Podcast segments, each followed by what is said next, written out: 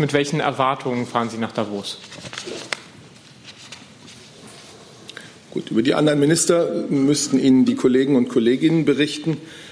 Die Erwartung ist, wie jedes Mal in Davos, auf eine Vielzahl von hochinteressanten internationalen Gesprächspartnern zu treffen aus Politik und aus der Wirtschaft. Und ich habe Ihnen ja beschrieben, welchen Themen die Bundeskanzlerin sich da besonders widmet. Afrika, Europa, künstliche Intelligenz, also Themen, die auch im Mittelpunkt äh, der Politik der Bundesregierung stehen. Äh, dort kann man Kontakte und Gesprächspartner äh, treffen, die nicht überall sonst so auf einen Haufen zur Verfügung stehen. Einen guten Freitag wünsche ich. Herzlich willkommen, liebe Kolleginnen und Kollegen in der Bundespressekonferenz zur Regierungspressekonferenz. Ich begrüße Regierungssprecher Steffen Seibert sowie die Sprecherinnen und Sprecher der Ministerien. Liebe Hörer, hier sind Thilo und Tyler. Jung und Naiv gibt es ja nur durch eure Unterstützung. Hier gibt es keine Werbung, höchstens für uns selbst. Aber wie ihr uns unterstützen könnt oder sogar Produzenten werdet, erfahrt ihr in der Podcast-Beschreibung. Zum Beispiel per PayPal oder Überweisung. Und jetzt geht's weiter. Und wir starten mit den Terminen der Kanzlerin. Ja, bevor wir, guten Tag erstmal, bevor wir zu den Terminen kommen, möchte ich gerne äh, im Namen der Bundeskanzlerin und der Bundesregierung dem schwedischen Ministerpräsidenten Stefan Löfven einen herzlichen Glückwunsch aussprechen. Der Ministerpräsident ist im schwedischen Parlament wiedergewählt worden und tritt nun eine zweite Amtszeit an. Schweden und Deutschland sind enge Freunde und Partner und arbeiten intensiv daran, dass Europa die Herausforderungen, vor denen es steht, auch besteht. Wie es üblich ist, wird die Bundeskanzlerin ihren Glückwunsch auch noch schriftlich ausdrücken. So, jetzt kommen wir zu den Terminen öffentlichen Terminen der Bundeskanzlerin in der kommenden Woche. Es geht am Montag, den 21. Januar los. Die Bundeskanzlerin wird den usbekischen Präsidenten Schaukat Mirziyoyev im Bundeskanzleramt empfangen um 12.15 Uhr. Es gibt zunächst kurze Pressestatements. Dann äh, werden sich die Bundeskanzlerin und der Präsident über die bilateralen Beziehungen, auch die Wirtschaftsbeziehungen, Fragen der Außen- und Sicherheitspolitik austauschen. Am 22. Januar dann, das wissen Sie zum Teil schon, äh, wird die Bundeskanzlerin gemeinsam mit dem französischen Präsidenten Macron in Aachen den Vertrag über die deutsch-französische Zusammenarbeit und Integration, den sogenannten Aachener Vertrag oder Vertrag von Aachen, unterzeichnen. Das ist dann exakt auf den Tag genau 56 Jahre nach Unterzeichnung des Élysée-Vertrags in Paris.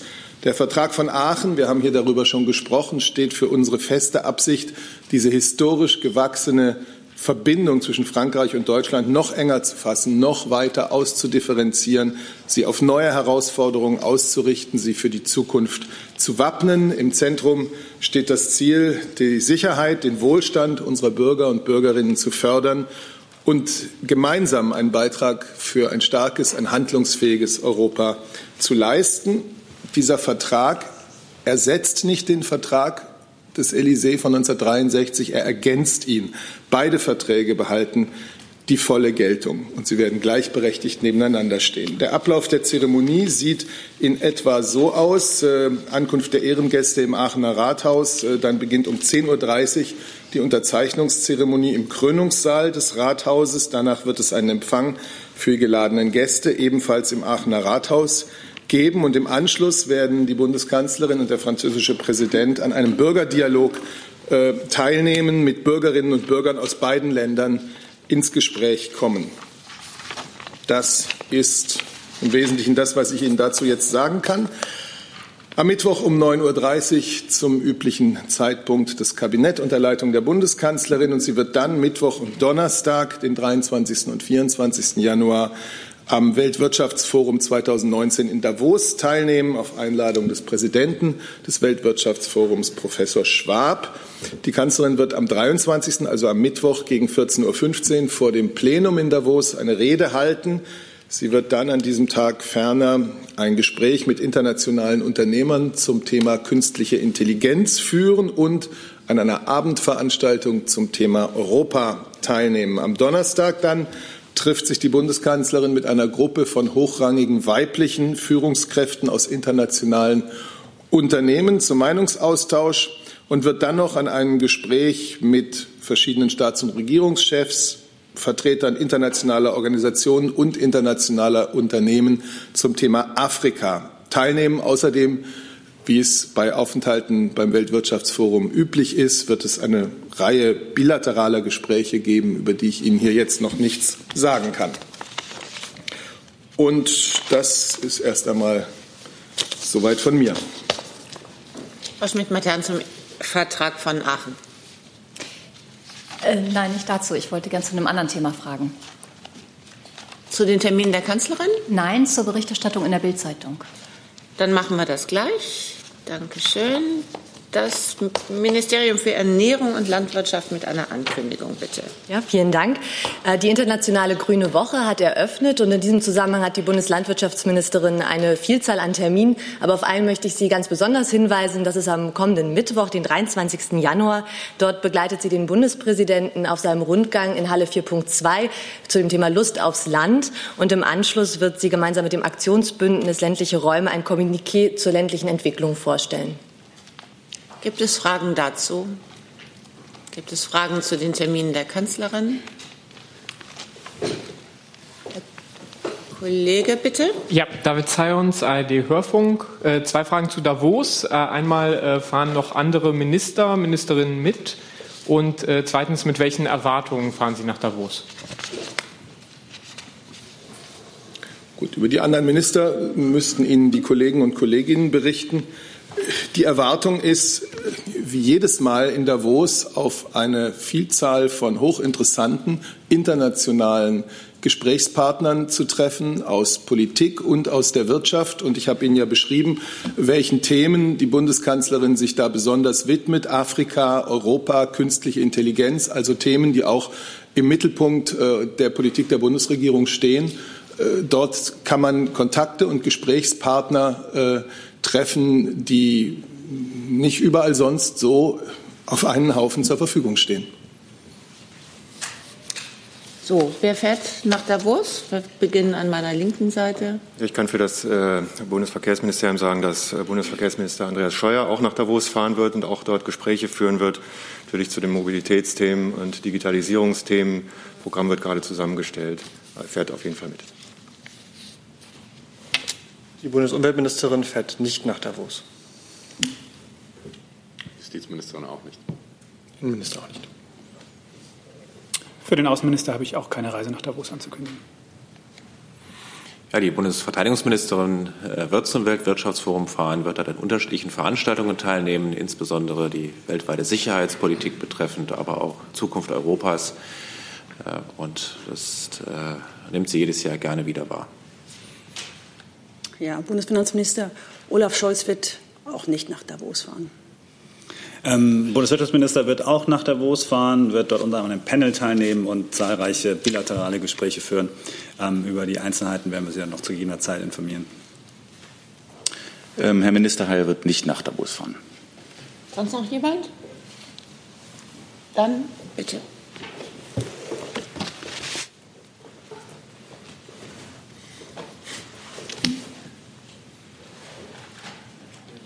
Ähm, Bundesgesundheitsminister Jens Spahn wird auch in Davos dabei sein und er wird am Health Policy Forum teilnehmen. Das war's soweit. Dazu? Neues Thema? Dazu? Neues Thema. Aber wir starten dann nochmal bei Frau Schmidt-Matern. Ja, meine Frage richtet sich ans äh, Innenministerium. Ähm, zum einen, ob Sie die Berichterstattung in der heutigen Bildzeitung über den Umgang mit ausreisepflichtigen Asylbewerbern bestätigen können und falls ja, würde mich interessieren, in welchem Stadium dieser Entwurf ist, dieser Gesetzentwurf, wann er veröffentlicht wird und insbesondere die Frage, ob es denn richtig ist, dass Straf Häftlinge und Abschiebehäftlinge künftig wieder zusammengelegt werden sollen? Ja, ich kann Ihnen zum jetzigen Zeitpunkt sagen, dass der Gesetzesentwurf zur besseren Durchsetzung der Ausreisepflicht, um dem es da in Bezug geht der heutigen Medienberichterstattung, dass der derzeit noch erarbeitet und abgestimmt wird. Es handelt sich äh, bis zum jetzigen Zeitpunkt um einen Arbeitsentwurf, der innerhalb des BMIs sich noch befindet kann Ihnen allerdings auch bestätigen, dass es gestern politische Gespräche über diese bisher hauseigene Fassung äh, gegeben hat. Es wurde sowohl über praktische als auch rechtliche Fragen zur besseren Durchsetzung der Ausreisepflicht gesprochen. Ich darf darauf hinweisen, dass das erfolgt, weil es eben ein Auftrag aus dem Koalitionsvertrag ist, einen solchen Gesetzesentwurf zu entwickeln. Dabei sind wir jetzt und die Arbeiten daran werden fortgesetzt. Der Entwurf wird in Kürze in die Ressortabstimmung gegeben. Bitte Verständnis. Also, Entschuldigung. Bitte ich bitte um Verständnis, dass ich zu einzelnen inhaltlichen Punkten an diesem eben noch nicht fertigen Entwurf mich jetzt zum heutigen Zeitpunkt nicht äußern kann. Zusatz? Ja, Zusatz. Also Sie würden auch nicht aber dementieren, was in der Bildzeitung steht, dass ähm, Strafhaft und Abschiebehaft zusammengelegt werden.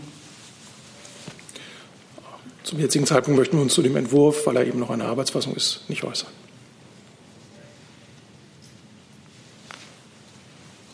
Dann Frau Kollegin mit einem neuen Thema, bitte. Ja. Ähm, meine Frage ist an Herrn Seibert ähm, über diese Treffen von heute zwischen der, Kanzlerin und äh, Sergio Mattarella, äh, der Präsident der italienischen Republik. Äh, das ist ein sehr wichtiger äh, Bilaterale für uns. Mattarella ist der ähm, Anker, der Garant der Stabilität in Italien. Ich möchte gerne wissen, wie die Bundeskanzlerin äh, diese Treffen äh, einschätzt. Äh, welche wird ihre Botschaft an unseren Präsidenten? Was erwartet sie?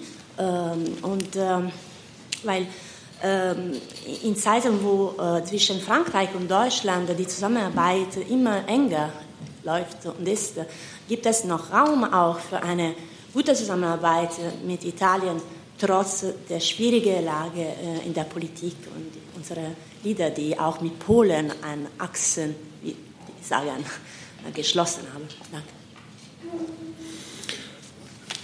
Also ich würde gerne mit dem zweiten Teil Ihrer Frage anfangen und noch einmal ganz klarstellen, dass die Tatsache, dass Deutschland und Frankreich jetzt den Vertrag von Aachen abschließen und ihr intensives, enges, freundschaftliches Verhältnis noch enger knüpfen wollen, ist in keiner Weise zum Nachteil der Beziehungen mit anderen europäischen Partnern und Freunden gedacht. Wir haben hier gesagt, und das wiederhole ich gern nochmal, Deutschland und Frankreich stellen ihre gemeinsame, ihre Zusammenarbeit, die Intensivierung ihrer Zusammenarbeit in den Dienst Europas. Und Europa heißt immer 28, derzeit noch 28, bald vermutlich 27 Partner, mit denen wir engste Beziehungen pflegen mit denen wir äh, intensive Kontakte pflegen und immer wieder aufs Neue suchen. So und äh, Insofern freut sich die Bundeskanzlerin heute auf die Begegnung mit dem italienischen Staatspräsidenten. Italien ist ein sehr wichtiger Partner für uns. Äh, ich will diesem Gespräch nun wirklich nicht vorgreifen. Ähm, Sie wissen, die Bundeskanzlerin steht mit ihrem Amtskollegen äh, Giuseppe Conte in sehr engem Kontakt. Wir haben in Europa eine Reihe von Herausforderungen, die wir nur gemeinsam werden lösen können. Die Migration ist äh, vielleicht die erste, die einem dabei einfällt. Und äh, da arbeiten äh, Deutschland und Italien besonders eng zusammen. Das wird sicherlich ein Thema sein und ich möchte weiter hier jetzt nicht Themen dieses Gesprächs äh, vorwegnehmen. Die Bundeskanzlerin freut sich, weil Präsident Mattarella ein hochgeschätzter Gesprächspartner ist. Zusatz? Ja, Präsident Mattarella hat in diesen Tagen gesagt, dass natürlich die europäische Zusammenarbeit sehr wichtig für Italien ist, aber dass auch äh, von Europa erwartet man jetzt mehr, also schnellere Antworten in der Migrationsfrage, die für Italien so wichtig ist, aber auch zum Beispiel in der Wirtschaft und Bankenunion. Und das, wird, äh, das werden die Themen, äh, der er heute, äh, die, die er heute äh, andeuten wird. Äh, wird auch die Kanzlerin äh, diese Bedürfnisse äh, mitteilen, also teilen mit dem Präsidenten. Also Europa muss schneller werden in der Lösungen, auch äh, um Italien zu helfen und andere Länder. Also Sie haben jetzt zwei Themen genannt, die der Präsident äh, öffentlich genannt hat. Also es ist möglich, dass das dann ja auch Themen der heutigen Unterredung sein werden. Ich werde jetzt nicht die Antwort der Bundeskanzlerin darauf vorwegnehmen, aber unsere Überzeugung, ist Ihnen sicherlich bekannt. Und diese Überzeugung heißt, dass Europa natürlich wettbewerbsfähig äh, und das heißt auch schnell in der Umsetzung seiner Vorhaben äh, sein muss, vielleicht auch schneller als in der Vergangenheit. Das ist richtig. Dann ein neues Thema, bitte. Holger Hansen, Reuters und das Wirtschaftsministerium Siemens Alstom. Ich bitte Sie mal einen Ausblick zu geben, eine Einschätzung, für wie aussichtsreich Sie denn die Möglichkeiten halten, dass der Zusammenschluss noch zusammen, zustande kommt. Äh, und hat der Bundeswirtschaftsminister ein Interesse, dass die kartellrechtlichen Bedenken überwunden werden? Ähm, also die kartellrechtliche Prüfung und äh, auch die äh, Tätigkeit der Kartellbehörden ist eine unabhängige, in der wir uns, die wir deshalb auch nicht kommentieren. Deshalb wollen wir auch keine Prognosen abgeben und insoweit können wir das im Einzelnen nicht kommentieren. Der Minister hat sich im Übrigen ganz allgemein geäußert zu dem Thema ähm, ähm, in Zitaten gegenüber in einem Gespräch mit der DPA, ähm, die ja auch heute äh, in den Zeitungen zu lesen sind. Und darauf kann ich auch nochmal verweisen. Wären Sie so nett, einfach mir zuliebe nochmal zu sagen, welche Position der Minister dort vertreten hat? Also der Minister hat nochmal darauf hingewiesen, dass er sich eben genau das, was ich schon gesagt habe, in laufende Verfahren nicht einmischen will, denn die Behörden unabhängig sind. Aber grundsätzlich er es begrüßt, wenn es europäische Champions gibt, die auf dem internationalen Markt äh, wettbewerbsfähig sind.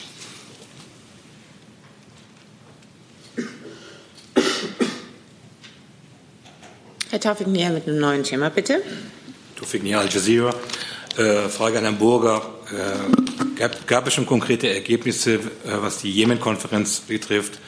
und was konkret auch die Implementierung des Stockholmer, der Stockholmer Vereinbarung betrifft. Hm. Ja, vielen Dank für die Frage. Ähm, ich äh, erkläre vielleicht noch mal, was der Rahmen der Veranstaltung ist, die wir am Mittwoch im Auswärtigen Amt hatten. Ähm, Sie haben mitbekommen, vor einigen Wochen haben sich in Stockholm ja die jemenitischen Konfliktparteien auf vertrauensbildende Maßnahmen geeinigt. Ähm, das war sehr wichtig, denn es gibt jetzt zum ersten Mal äh, seit langen Jahren des Konflikts äh, wieder so etwas wie die Grundlage für einen Einstieg in einen Friedensprozess. Ähm, und zu diesen vertrauensbildenden Maßnahmen ähm, gehört auch ein Waffenstillstand für die Stadt und den Hafen Hodeida. Aus unserer Sicht ist es wichtig, dass man auf diese Dynamik jetzt aufbaut und diese Chance nicht vergeben wird. Ähm, äh, worum es am Mittwoch bei der Veranstaltung im Auswärtigen Amt ging, war ähm, internationale Partner und regionale Schlüsselakteure zusammenzubringen, um die Rolle, die die Vereinten Nationen haben bei der Umsetzung dieses Waffenstillstands und dieser vertrauensbildenden Maßnahmen äh, zu unterstützen. Ähm, dazu hat die Koordinatorin der Vereinten Nationen für den Jemen, Frau Grande, einen ähm, Fonds aufgelegt, die sogenannte Peace Support Facility die helfen soll, ähm, die in Stockholm getroffenen Vereinbarungen rasch umzusetzen. Deutschland hat äh, als erstes Land für, diesen, für diese Facility 2,5 Millionen Euro Anschubfinanzierung bereitgestellt und weitere zwei Millionen werden folgen. Und weitere Partner haben bei der Konferenz ebenfalls ihre Beteiligung zugesagt. Ähm, und am gleichen Tag, am 16. Januar, hat der Sicherheitsrat in New York das Mandat äh, für eine politische äh, UN-Mission für Hodeida äh, verabschiedet. Ähm, auch das wollen wir weiter unterstützen. Ähm, insofern aus unserer Sicht ein wichtiges Signal als Ergebnis der Konferenz in Berlin war die Unterstützung wichtiger internationaler Schlüsselakteure für die Rolle der Vereinten Nationen bei der Umsetzung dieser Maßnahmen in und um Hodeida. Ähm, nicht nur finanziell, sondern eben auch politisch ein klares Signal der Unterstützung. Zusatz? Äh, Sie hatten ja vor einiger Zeit auch angesprochen, dass ein Resolutionsentwurf von Ihnen in den UN-Sicherheitsrat eingebracht werden soll. Wie, wie weit, äh, wie, was ist der Stand da genau? Also äh, richtig ist, dass äh, am Mittwoch eine Resolution verabschiedet wurde im UN-Sicherheitsrat, ähm, mit der äh, die UN-Mission für Hodeida äh, ein Mandat bekommt. Und ich denke, man muss wirklich hervorheben, dass es ein Riesenerfolg ist, dass, die, äh, dass der UN-Sicherheitsrat in dieser Frage, in dieser Resolution Einigkeit gezeigt hat.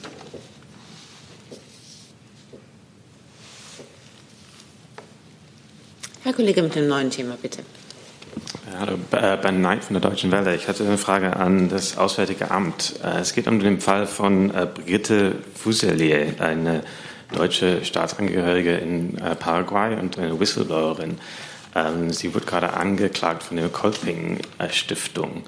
Ähm, und äh, sie hat sich wohl bei, dem, äh, bei der deutschen Regierung gemeldet und wollte um, nach Hilfe gefragt. Ich wollte fragen, ob das Auswärtige Amt von diesem Fall Kenntnis hat und ob da ein Grund ist, warum sie, die, Hilfe verweigert wurde. Ähm, da muss ich Sie leider vertrösten. Ich kann Ihnen nicht sagen, ob das Auswärtige Amt davon Kenntnis hat oder nicht. Ich habe zum hier heute in diese Pressekonferenz leider keine Informationen dazu mitgenommen, aber ich würde es sehr gerne nachreichen. Okay.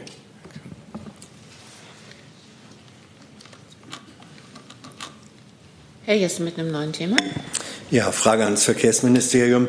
Ähm, wie bewerten Sie die Kritik des Bundesrechnungshofes äh, zur Situation der Bahn? Anlass war ja 25 Jahre Bahnreform. Da kritisiert der Bundesrechnungshof, und das geht wesentlich an Ihr Ministerium, ähm, dass die Bundesregierung tatenlos zugesehen habe, wie die Situation der Bahn schlechter geworden sei, dass sie den Verfassungsauftrag liegen gelassen haben. Ähm, also viel mehr an Breitseite geht nicht. Ja, also Sie sagen, das betrifft unser Ministerium, es betrifft sehr viel mehr. Es geht ja auch sehr weit in der Zeit zurück. Sie sagen zu Recht, es bezieht sich äh, bis auf die Zeit zurück der Bahnreform, das war 1994. Ich kann für diese Legislaturperiode und diesen Koalitionsvertrag äh, jetzt sprechen. Also erstmal, äh, der Bericht des Bundesrechnungshofs ist im Grunde nichts Neues. Der Bundesrechnungshof lehnt seit langem die Finanzierungsart bei der Bahn ab, obwohl diese, so wie sie ausgestaltet ist, weltweit anerkannt wird. Was der Rechnungshof hier verkennt, ist, der Koalitionsvertrag für diese Legislaturperiode enthält das stärkste Maßnahmenpaket, das es je für die Bahn und das System Schiene insgesamt äh, gab. Vieles davon haben wir bereits auf den Weg gebracht äh, im vergangenen Jahr, etwa unser Zukunftsbündnis Schiene, das wir gemeinsam aufgelegt haben mit der gesamten Branche und auch die gesamte Branche äh, anerkennt, dass wir hier äh, eine ganze Menge machen. Ähm, wir haben den Deutschlandtakt auf den Weg gebracht, einen vertakteten Fahrplan der insgesamt äh, den Zugverkehr in Deutschland äh, besser macht. Wir haben zu, zu, zusätzliche Schienenprojekte in Milliardenhöhe auf den Weg gebracht, ähm, die Senkung der Trassenpreise für den Güterverkehr. Das alles sind Beispiele für äh, die Umsetzung des Koalitionsvertrages. Sie haben vielleicht heute auch in einer Agenturmeldung gelesen, dass wir ein Elektrifizierungsprogramm für die Schiene aufgelegt haben mit vier Säulen wo wir die Elektrifizierung der Strecken von 60 auf 70 Prozent insgesamt erhöhen wollen. Für, die, für das Unternehmen DB äh, ist für uns vollkommen klar, wir wollen, so hat es, äh, der Minister ja auch immer gesagt, eine echte Bürgerbahn. Wir wollen keine Börsenbahn. Wir wollen äh, für die Kunden und für die Mitarbeiterinnen und Mitarbeiter der Bahn hier Verbesserungen erreichen. Auch nur mal ein Beispiel, was die Finanzierung angeht, weil es sich der Bundesrechnungshof ja auch darauf bezieht die von der DB erwirtschaftete Dividende, das sind äh, mehrere hundert Millionen Euro im Jahr, die fließt zu 100 Prozent an den Bund und wieder, äh, wird wieder in die Schiene investiert. Das heißt, aus diesem System und aus dem Konzern fließen viele hundert Millionen Euro auch direkt dann wieder in die Schiene hinein. Also das heißt insgesamt ein Finanzierungssystem, was sich bewährt hat und ähm, der Rechnungshof, der diese vielen Punkte, die der äh, Koalitionsvertrag hier für die DB als Konzern und das System Schiene insgesamt hat, auch verkennt. Zusatz? Na, ja, Zusatz. Ähm, die 25 Jahre sind ja nur der Ausgangspunkt der Kritik des Rechnungshofs. Äh, der Befund bezieht sich auf den Jetztzustand. Und den teilen Sie ausdrücklich nicht. Das habe so ich ja gerade beschrieben. Ja, also was wir jetzt tun, nicht. was wir jetzt tun, was wir auf den Weg gebracht haben mit dem Koalitionsvertrag für diese Legislaturperiode, habe ich Ihnen einige Beispiele genannt. Wir haben hier ein starkes Maßnahmenpaket, mit dem wir den Konzern DB, aber auch das System Schiene insgesamt stärken. Aber Letzter das sagt, Zusatz dazu? Ja, aber das bedeutet, das sagt mir noch nichts darüber. Teilen Sie den Befund, den der Bundesrechnungshof als Resultat dieser 25 Jahre feststellt. Teilen Sie den oder nicht? Ja, ich möchte, der Bundesrechnungshof hat ja viele Kritikpunkte geäußert, die er immer wieder äh, geäußert hat am gesamten Finanzierungssystem. Da geht es auch zum Beispiel um die Wettbewerbsposition der DB. Das nur als Beispiel, was hier kritisiert wird, dass die DB zum Beispiel Marktanteile im Regionalverkehr verliert. Das ist einerseits richtig, andererseits äh, muss man natürlich sagen, wir wollen Wettbewerb auf der Schiene haben. Das äh, äh stärkt auch die Angebote für die Kunden. Äh, insofern gibt es hier viele Punkte, die ich jetzt nicht im Einzelnen, auf die ich jetzt nicht im Einzelnen äh, eingehen möchte. Insgesamt als Kurs, und das wird auch kritisiert vom Bundesrechnungshof, dass wir keinen hätten, sondern der Kurs ist für uns vollkommen klar. Wir wollen eine echte Bürgerbahn, wir wollen keine Börsenbahn, wir wollen eine Bahn, die für die Kunden das Beste anbietet auf der Schiene, auf dem Gleis und äh, daran arbeiten wir. Herr Hansen mit einem neuen Thema.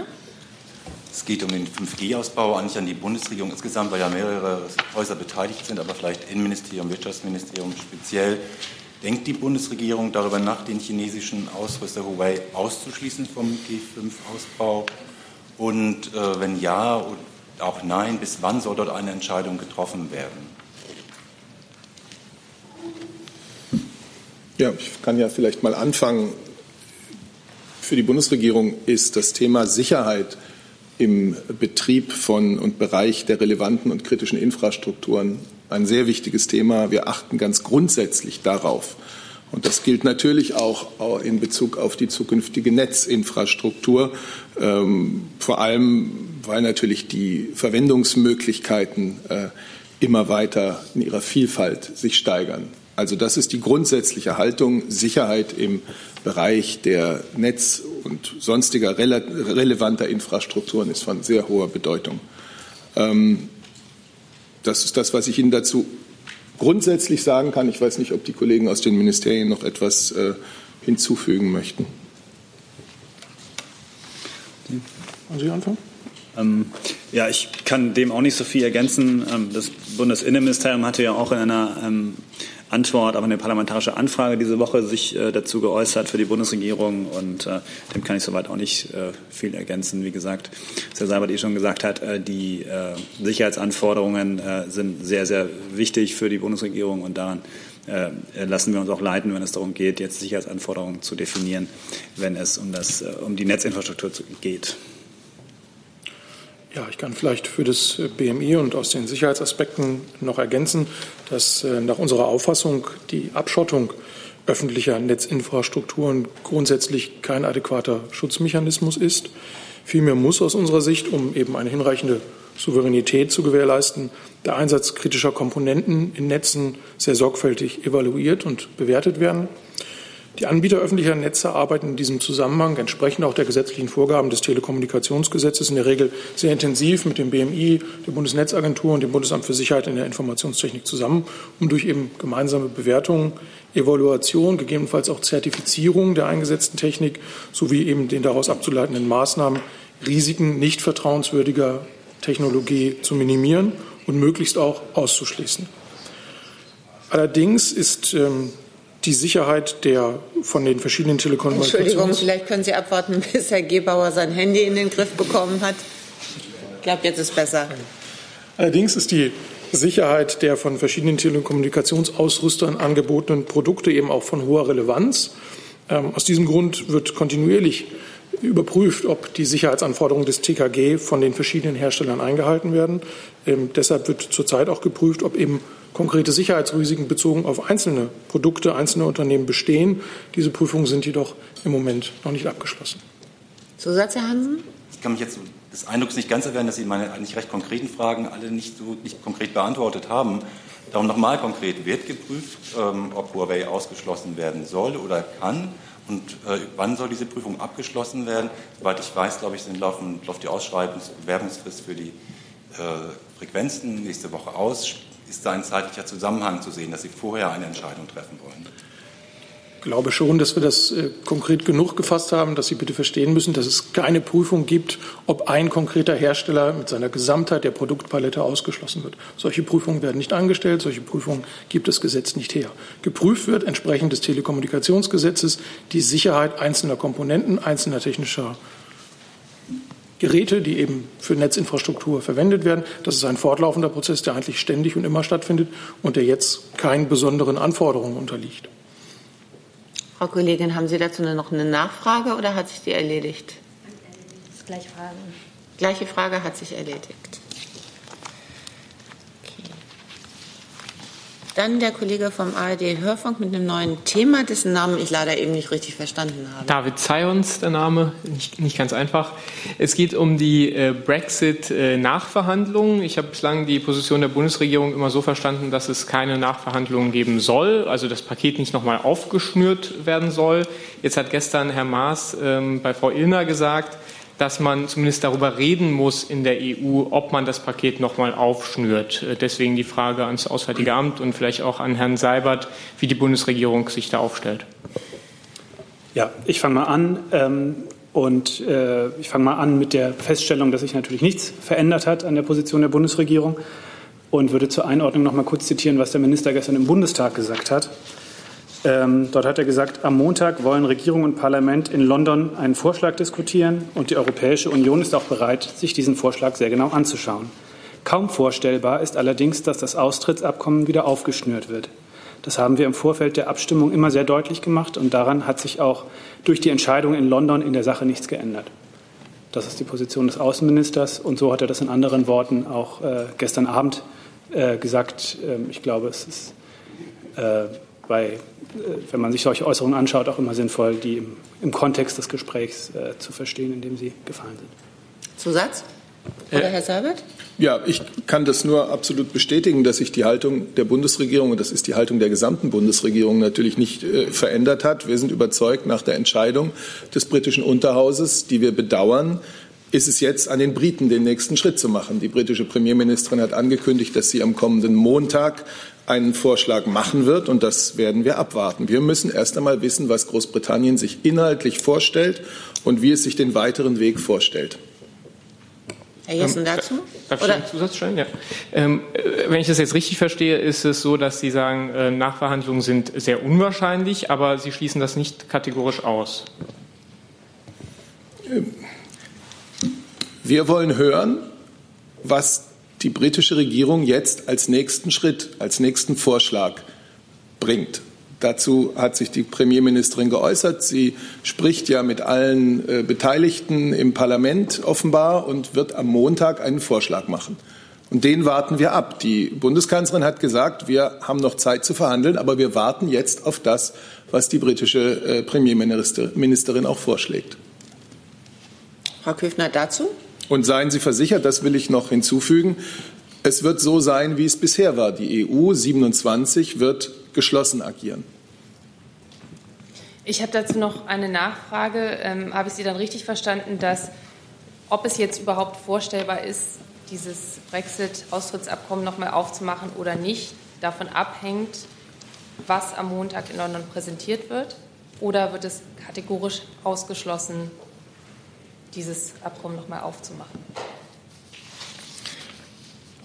Es bleibt dabei, Großbritannien ist jetzt dran, äh, zu sagen, was der nächste Schritt, eine mögliche neue Richtung, ein neuer Vorschlag sein soll. Und es hat wirklich wenig Zweck, äh, bevor wir das von den Briten gehört haben, hier nun in, in wirklich hypothetische Erörterungen einzusteigen. Wir haben bedauert, dass das Austrittsabkommen äh, vom britischen Parlament mit so großer Mehrheit abgelehnt worden ist. Wir waren überzeugt, dass das ein gutes Abkommen äh, gewesen wäre, dass es äh, eine gute Grundlage für eine geordnete Trennung und dann den Aufbau zukünftiger Beziehungen gelegt hätte. Herr Jessen dazu? Die Bundeskanzlerin war ja in der Vergangenheit für Frau May eine sehr wichtige, auch direkte Gesprächspartnerin, Herr Seibert, gerade in Krisensituationen. Ähm, dann, haben solche direkte Gespräche nach der Entscheidung des Unterhauses oder beziehungsweise vor der Vorlage von Plan B stattgefunden oder steht die Kanzlerin zumindest dafür äh, bereit, wenn Frau May daran Interesse hat? Es gab gestern ein Telefonat zwischen äh, der Premierministerin und der Bundeskanzlerin, über das ich wie üblich ja. hier jetzt äh, nicht weiter berichte. Ähm, können Sie uns, können Sie, hm? ist natürlich da. Ja. Ähm, ging es darin, ja, vielleicht können Sie so viel sagen, auch um mögliche äh, Perspektiven für die Zukunft oder war es mehr ähm, die ähm, Diskussion über das äh, Votum? Ich werde Ihnen jetzt nicht weiter, äh, nichts weiteres über dieses Telefonat sagen. Das Thema war, wie Sie sich vorstellen können, der Brexit und wie es jetzt weitergeht. Und äh, auch das kann allerdings nicht in einem Telefonat zwischen der Bundeskanzlerin und der Premierministerin gelöst werden, sondern äh, dazu braucht man jetzt erst einmal die Basis eines neuen Vorschlags, einer neuen Richtung, die äh, Großbritannien für den Montag angekündigt hat. Mehr können wir ja an dieser Stelle gar nicht sagen, außer dass wir das abwarten. Herr Taufingnier mit einem neuen Thema, bitte. Frage ans Wirtschaftsministerium, Stichwort Export nach Saudi-Arabien. Es gab Pressemeldungen, wonach äh, die Bundesregierung beschlossen hat, für zwei Monate diesen Rüstungsexportstopp zu verlängern. Können Sie solche Berichte bestätigen?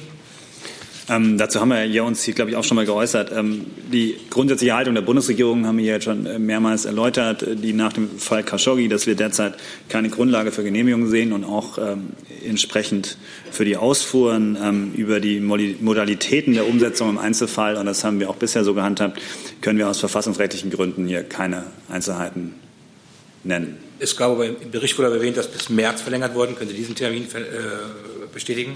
Wie gesagt, aus äh, verfassungsrechtlichen Gründen können wir hier keine Einzelheiten zur Umsetzung nennen.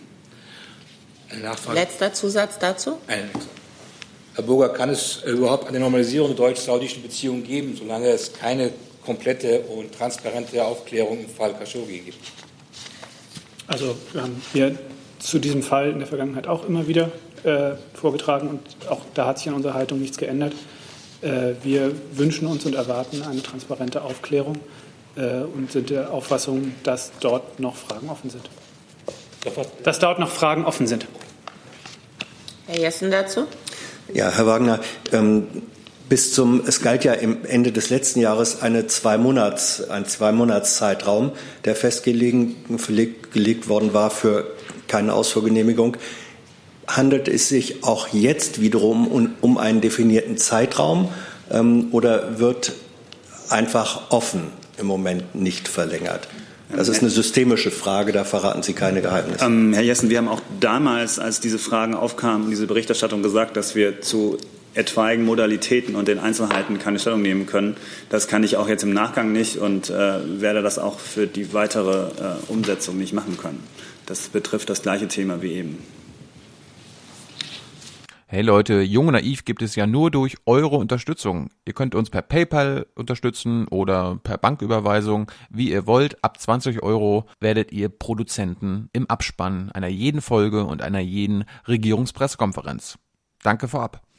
Ich sehe keine weiteren Wortmeldungen. Dann sage ich doch, Herr halt, Jessen. Ja. Ähm, ich hätte noch eine Frage zur Datensicherheit, geht äh, vielleicht ans BMI. Unter dem Hashtag, äh, Kollektion Hashtag äh, 1 ist ja im Moment werden über 700 Millionen äh, Mailadressen weltweit angeboten, 21 Millionen Passwörter. Haben Sie Erkenntnisse darüber, ob der oder die das machen, in irgendeiner Weise in Deutschland mit ähm, vernetzt sind in diesem Zusammenhang? Ähm, also nein, dazu liegen uns aktuell keine Erkenntnisse vor. Das BSI ist dabei, sich auch diesen Datensatz anzuschauen und eben äh, daraus äh, Schlussfolgerungen zu ziehen. Ich kann nur noch mal ganz allgemein darauf hinweisen, ähm, angesichts der Menge der Daten ist natürlich schon äh, anzunehmen, dass auch Bürgerinnen und Bürger der Bundesrepublik Deutschland betroffen sein könnten. Hier kann ich nur noch mal darauf hinweisen, ähm, bitte schauen Sie sich die amtlichen behördlichen Hinweise des BSI an, wenn Sie von solchen, von einem solchen von einer solchen Betroffenheit erfahren, sollten Sie eben Ihre Passwörter überprüfen. Sie sollten überprüfen, ob Ihre Authentifizierungen äh, richtig angegeben sind. Haben Sie Hinweise darauf, dass Ihre Konten vielleicht äh, angegriffen worden sind, sollten Sie die entsprechenden behördlichen Handlungsempfehlungen befolgen, die Sie auf der BSI-Webseite zum Beispiel finden können.